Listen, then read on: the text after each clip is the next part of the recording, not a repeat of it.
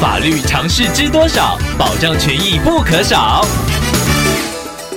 欢迎收听《法律知多少》时间，我们请到台湾瑞银法律事务所律师郑瑞伦来为您解答法律上的疑惑。各位听众朋友，大家好，我是郑瑞伦律师。郑律师您好，听众朋友小邱透过官网留言板想要请问您，他在大楼一楼租了一个店面，不过因为四周围有大楼本身的深灰色铝质雨遮，下雨天时室内声响比较大。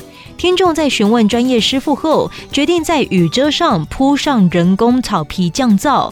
不过在完工之后，大楼住户觉得擅自改变住宅外观很不适当，因此要求听众拆除。想要请问郑律师，这应该要拆除吗？按照《公寓大厦管理条例》的规定，住户想在大楼的外墙设置雨遮，必须要符合大楼的规约，或者是经过区分所有权人同意。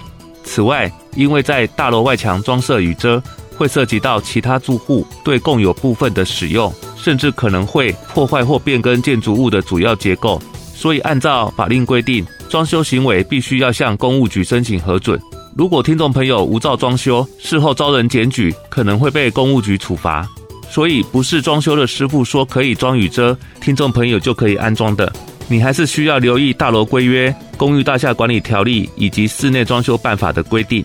律师在这边提醒听众朋友，大楼除了专有部分外，其余的都是共有部分。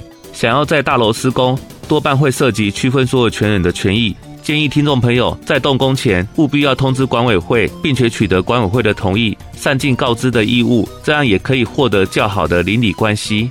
以上希望律师的回答可以帮助到听众朋友，谢谢。法律知多少？小小常识不可少，让您生活没烦恼。